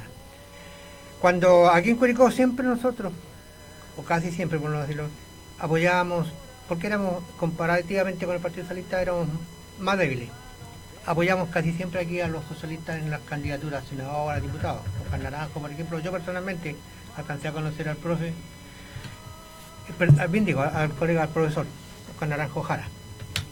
Y hacía campaña con él en mi tiempo, cuando 15 años tendría por ahí, porque mm. yo nací siendo político. Eso lo digo todo. Mi padre, mi padre fue regidor en Curicó en los años 40, fue secretario del Partido Comunista en la región fue también presidente de la antigua CTC, que era la, la CUT de hoy día. Entonces venía de una tradición familiar, por eso que los comunistas pueden matarnos a muchos, pero somos somos como la hierba mala, como dijo por ahí alguien, y había que, el quién fue el LICA, que, que en su momento clave dijo que había que extirpar el cáncer martito, difícil. Todavía no tiene curación el cáncer martito, así que va a seguir existiendo. Entonces aquí cuando actuábamos junto con los socialistas, porque era un partido obrero aquí en Curicó, eh, mayoritariamente, eh, a los más profesores, por ejemplo, yo quiero hacer también un recuerdo de ellos, de su actuación, en, particularmente en el periodo de la Unidad Popular, y yo trabajé con grandes dirigentes socialistas que eran intelectuales. Yo fui muy amigo y trabajé directamente con el doctor Luis Rojas Martínez, no sé si ustedes lo han escuchado hablar, bueno, no, con gran dirigente, un gran médico muy querido que en Curicó fue regidor muchas veces. Yo trabajé mucho con él siendo socialista. Éramos como si hubiéramos sido del mismo partido. Tuve mucha amistad con. Y después, posteriormente, con el hijo, con el que murió hace poquito, Lucho, Lucho Rojas, ¿no? El escritor.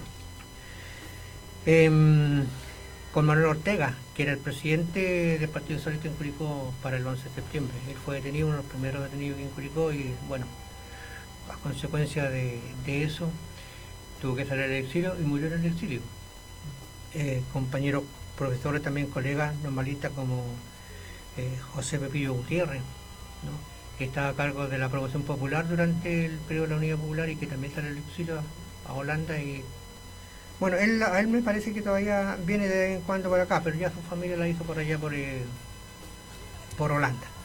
Y muchos más muchos compañeros socialistas, compañeros comunistas, todavía que en el exilio, Cecilio Villa, por ejemplo, profesora que era la voz más reconocida aquí en Curicó de la radio regional del Partido Comunista cuando se leía las noticias a mediodía, profesora de francés, de filosofía, liceo de hombre. Le hicieron una campaña previa antes de que la tomaran presa aquí en Curicó. Y esto lo hizo la radio, la radio y la prensa particularmente. Lograron, pero como ella era conocida en Estados Unidos, especialmente en el estado de California, donde he hecho clase allá antes, se formó un gran movimiento estudiantil y de profesores en California y lograron llevarla. Todavía está por allá. Ya y, no, nunca más. Y recordar que la radio regional, para los que no tienen esa parte de historia, era la radio del Partido Comunista expropiada en el año 73 la que después se transformó en Radio Libertad. Claro, exactamente. La que está en la calidad regional. Esa era la radio del Partido Comunista. Mm. Era la más potente que Curicó en ese tiempo yendo radio no la... Después se la robaron. Después, Lo mismo que el local. Lo mismo que el local. y muchos los, bienes, del partido fueron todos usurpados, robados por la dictadura. Incluso en esos años teníamos, digo, teníamos como partido ¿no? un, vehículo que era una cirzonera. También la expropiaron pero al poco tiempo yo vi a algunos periodistas de un diario aquí de que andaban en ella los fines de semana por ahí en las, noches carreteando en ese vehículo. No voy a nombrar, no lo voy a nombrar de quién se trata porque después, bueno, después tuvimos algunas relaciones, incluso en algún momento también como que pidieron disculpas y todo lo demás. Pero en ese momento actuaron así. Eh, Hay que recordar que el primer alcalde acá de la dictadura fue un demócrata cristiano, ¿no? También, para bien o para mal, pero con los años eh, el alcalde demócrata cristiano que quedó, porque era alcalde para el 11 de septiembre. Pero en general, después del 11, los funcionarios en los que se apoyó la dictadura fueron demócratas cristianos. Incluso más. Todavía tengo firmado, tengo el documento firmado por el director provincial de educación de la época, demócrata cristiano, con el cual a mí me exoneraron. Está todavía vigente. No lo voy a nombrar también por respeto. Todavía está- Todavía está, todavía está vigente. Está vigente y le mando un saludo. Porque Es parte, es Eh, parte de la, parte- es parte de la... de la- Eh, eh, del alcahuetaje de, eh, de la eh, DC en Curicó. Claro. sí, cuando- Es una de las grandes diferencias que, que tenemos con aquí con el compañero Claro.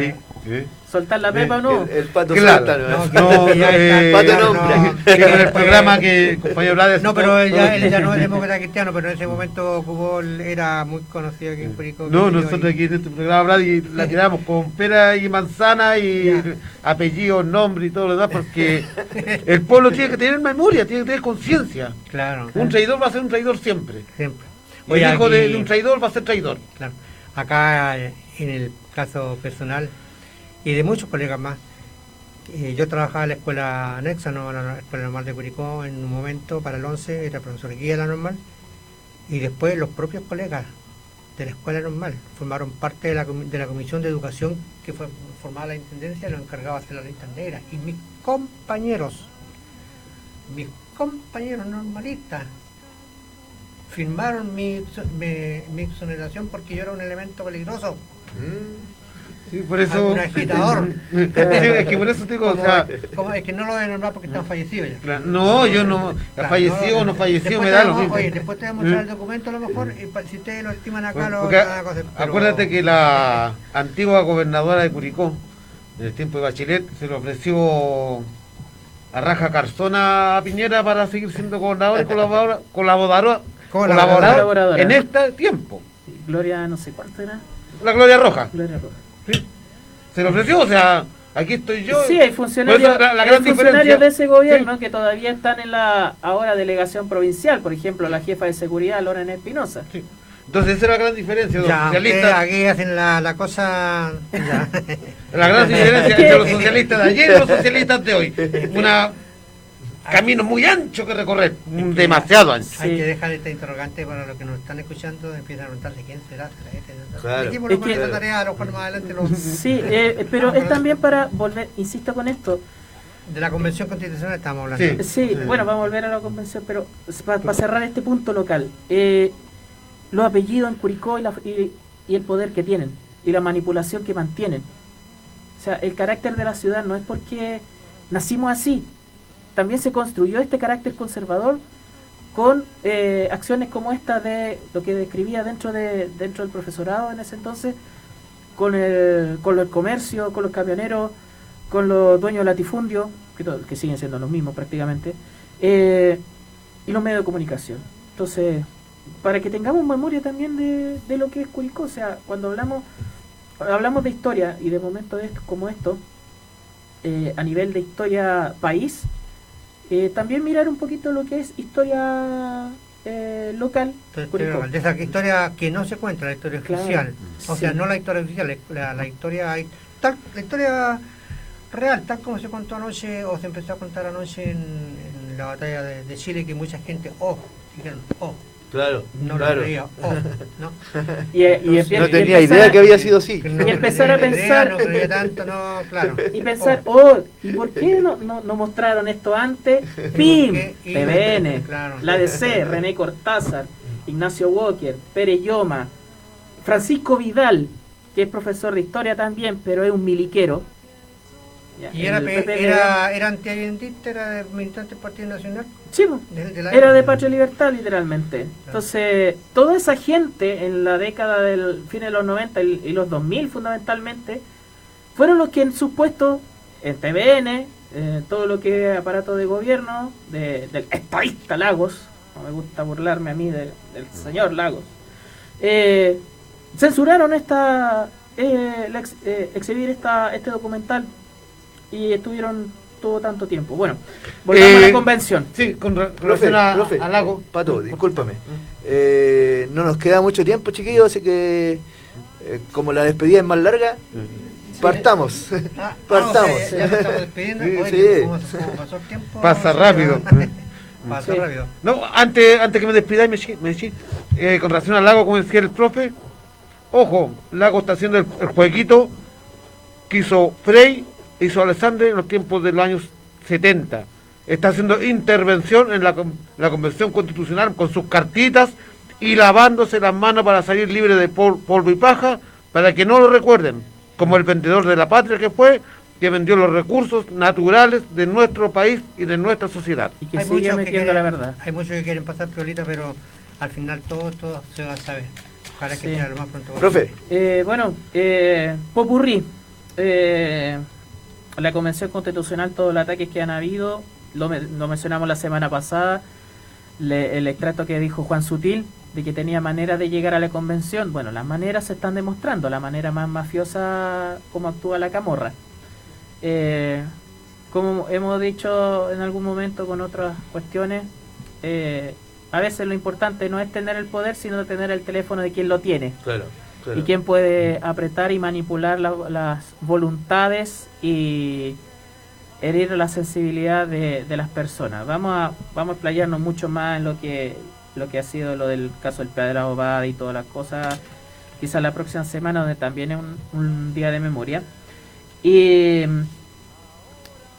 la interpelación a la Convención Constitucional por parte de los pueblos originarios, aprendamos a interpretar esto, este elemento como parte de la diversidad dentro de los pueblos originarios, de las discusiones que se tienen que dar, y, por, y tener mucho cuidado con cómo cómo se interpretan o cómo se tratan de vender en la, en la prensa hegemónica este tipo de acciones.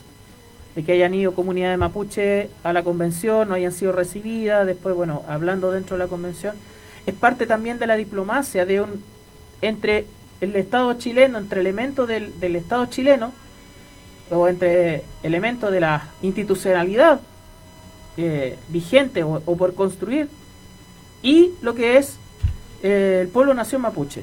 O sea, mucho cuidado con eso, eh, para no, no darle la flecha a la derecha también, que aparece como triunfadora de eso. Y bueno, este día de memoria, 11 de septiembre, no solamente por lo que quizás de manera propia haya vivido cada familia, sino también por, por toda una sociedad, por los sueños truncados que todavía tienen vigencia. Eh, honor y gloria a los, eh, a los caídos en, el, en este día, en, los, en las poblaciones, en, la, en las fábricas, eh, quienes fueron víctimas del soplonaje y de gente rastrera, como, bueno, nos ha mencionado acá don Vladimir, también relacionado con el fútbol un poquitito, un recuerdo también al primer capitán de Curicó Unido, Sergio Fuentes, que estuvo detenido en, el regimiento de telecomunicaciones también en los primeros días. Eh, porque también parte de la historia de nuestro club tiene que estar relacionada con este día. Así que que sea un día de reflexión, de memoria y invitarlo obviamente a las 10 de la noche al segundo, la segunda parte de la batalla de Chile. Imperdible. Don Vladimir, para nosotros ha sido un gusto tenerlo acá con nosotros conversando un rato. Eh, memoria viva. tiene el teléfono, perdón, tiene el micrófono para despedirse, por favor. Muchas gracias. Yo quiero agradecer en primer lugar la, la invitación que me han hecho porque me ha servido también para recordar y decir igual con ustedes, honor y gloria al presidente Allende en este día trágico, 48 años atrás. Un honor y gloria a todos los que lucharon, a todos los que cayeron, a los presos, a los exiliados, a los detenidos desaparecidos. Yo personalmente tengo incluso familiar, tengo compañeros de universidad muchos curicanos también que fueron tramitantes de la Junta Comunista, como el joven Diego Alañé, eh, eh, Merino, eh, Víctor Fuensalía, también curicano, exalumno de la Escuela Agrícola de, de Romeral, están en su nombre inscrito acá en el cementerio Curicó y junto a las víctimas detenidas de Curicó. Y así como a los trabajadores y al pueblo de Chile le correspondió el 73 defender, porque esa era la lucha principal, defender al gobierno, a su gobierno, su gobierno, al gobierno de la Unidad Popular. Hoy día decimos lo mismo, hoy día la tarea de los chilenos, de nosotros, de cada uno de los patriotas, de los demócratas, es decir, hay que defender hoy día la constitución, la convención constitucional, porque a todas costas quieren que esto resulte un fracaso, a defender la convención constitucional. Paquito Y Parra, eso- últimas palabras. haciéndome eco de todo lo que han dicho los compañeros. Honor y gloria a los que ayer lucharon, murieron, se sacrificaron. Honor y gloria a los que hoy día se sacrifican y luchan. Honor y gloria para los que mañana vendrán a luchar y a sacrificarse por un pueblo de unidad, por un pueblo que se tiene que dignificar, por la palabra pueblo que ha sido mal utilizada mi respeto a la clase obrera, que es del pueblo en sí, y mal utilizada, usurpada por tal vez gente que no, no se merece utilizar esa palabra. Tengan cuidado en la Convención Constitucional acerca de lo que es la infiltración de los seres que están como palos blancos y recuerden, la derecha aún sigue funcionando de la misma forma con infiltrados, con lobos vestidos de ovejas. Como dijo un compañero otra vez, cuidado con los gatos pardos. Eh, la invitación es para el próximo sábado desde las 10 de la mañana en el Manifiéstate, Aguante la calle. No tenemos feriado, vamos a estar. para seguir caminando.